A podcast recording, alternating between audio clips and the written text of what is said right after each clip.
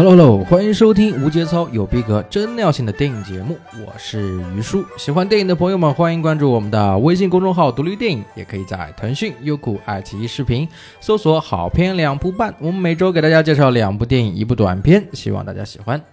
那么今天呢，于叔呢要给大家分享一件比较有趣的小事儿啊，因为于叔呢上个月家里换了一个新电视啊，所以说呢居然奇迹般的能够收到这个央视的新闻联播了。啊，那么最近呢，于叔发现啊，在这个新闻里面啊，出现了几个不一样的人物，十分有趣啊。我给大家列举一下啊，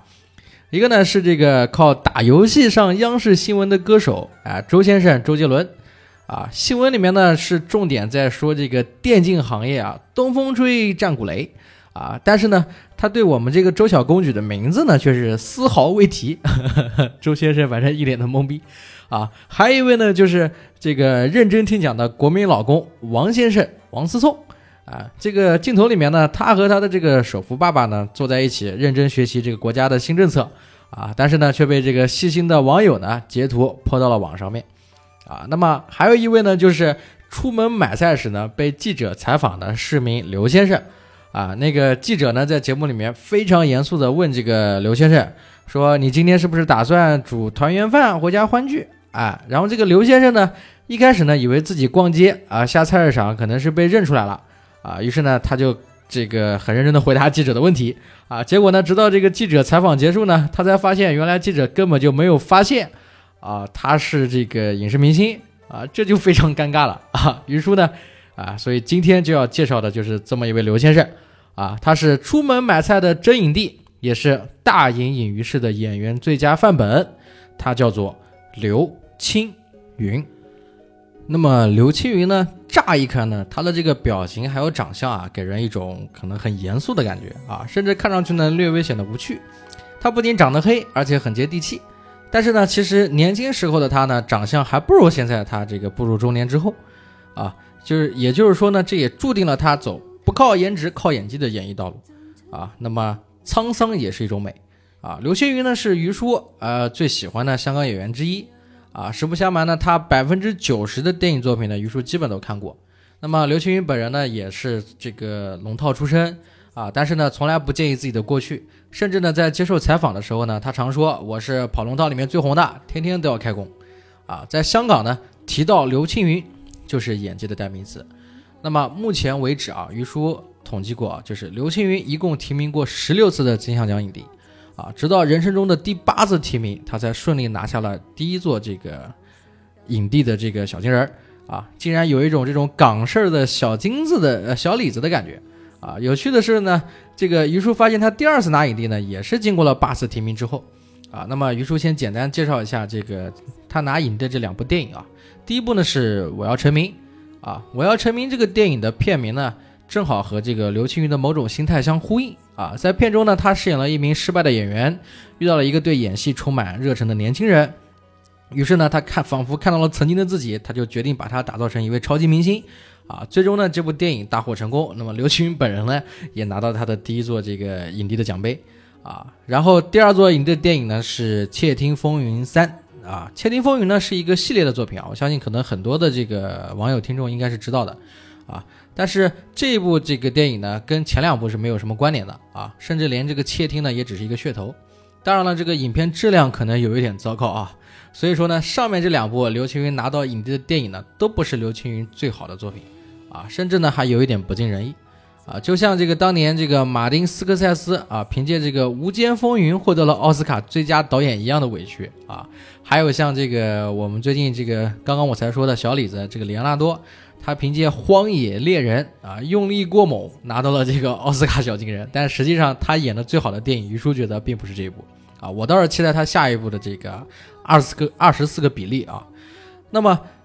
于叔现在呢，觉得呢，就是刘青云啊，就是我最喜欢的他的电影呢，是有这个另外四部电影啊。那么非常巧合的是呢，就是这四部电影呢，它的豆瓣评分呢是惊人的一致，都是八点三分。那么于叔呢，接下来来说说这四部电影。啊，第一部呢叫做《暗花》啊，这部电影呢是来自银河映像，由这个尤达志导演，还有刘青云和梁朝伟来主演的。啊，无论是这个刘青云还是梁朝伟呢，都贡献了十分精湛的演技。啊，当时这部电影呢是由这个杜琪峰，哎，这个逼着韦家辉还有这个尤乃海琢磨着，就是说如何让一个死去的角色继续杀人，哎，来创造这么一个本子。然后呢，这个尤达志呢当了十天的导演之后呢，就被杜琪峰接手了啊。这部电影就是虽然连个剧本都没有啊，但是呢，故事的完成完成度非常的高啊。所以说呢，这个影片呢，特别是对于这个光影的利用呢，展现了一次与众不同的意境表达啊。所以于叔呢要推荐这部电影啊。还有一部呢，就是于叔之前在这个好片两部半里面推荐过的，叫做《一个字头的诞生》啊。这部电影呢，它是。在这个《罗拉快跑》两年之前啊，就已经诞生的电影，啊，是个可以说是韦家辉在一九九七年的时候呢，是特别，就是说他的这种风格叙事风格里面，就是非常呃强烈的一部电影。它是以分段式结构建立重复叙事来拍的电影，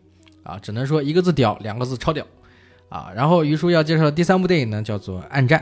啊，这部电影相信很多人都知道了，是由杜琪峰导演，刘德华跟刘青云一起主演的。那么于叔，呃，就不介绍这部电影了。当然了，简单说一句啊，就是刘德华呢是凭借这部电影啊拿到了人生中的第一个影帝。好，那么下面呢，于叔要重点介绍的这个第四部电影呢叫做《神探》。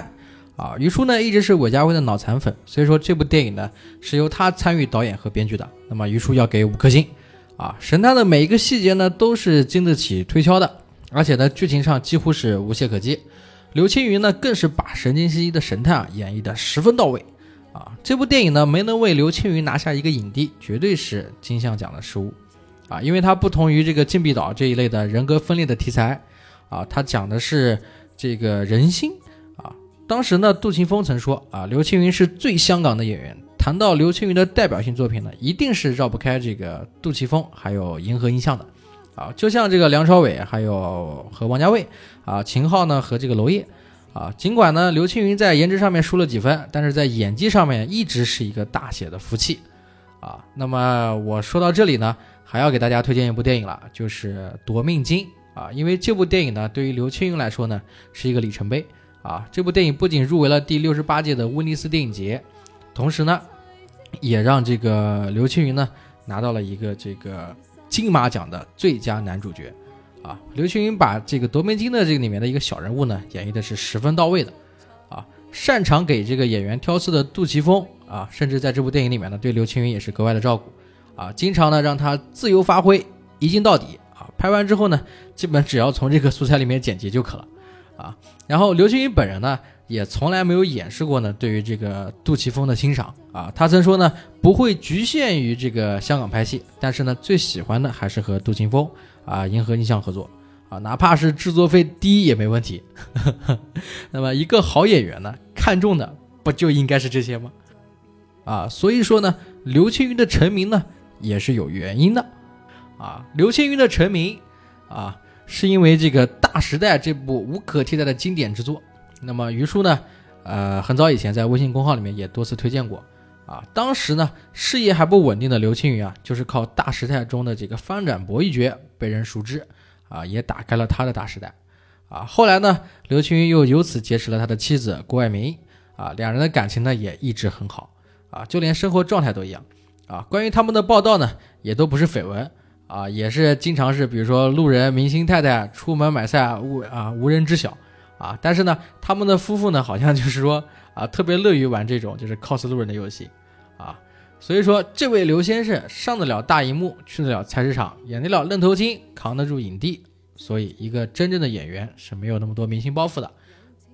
那么我们也希望刘青云啊，能够在他的影视上面能够再上一个高峰。那么今天的节目到此结束啊，喜欢看影评的朋友啊，喜欢了解更多影视相关趣闻的朋友。啊，欢迎关注我们的微信公众号“独立电影”啊，我们在这里等你们。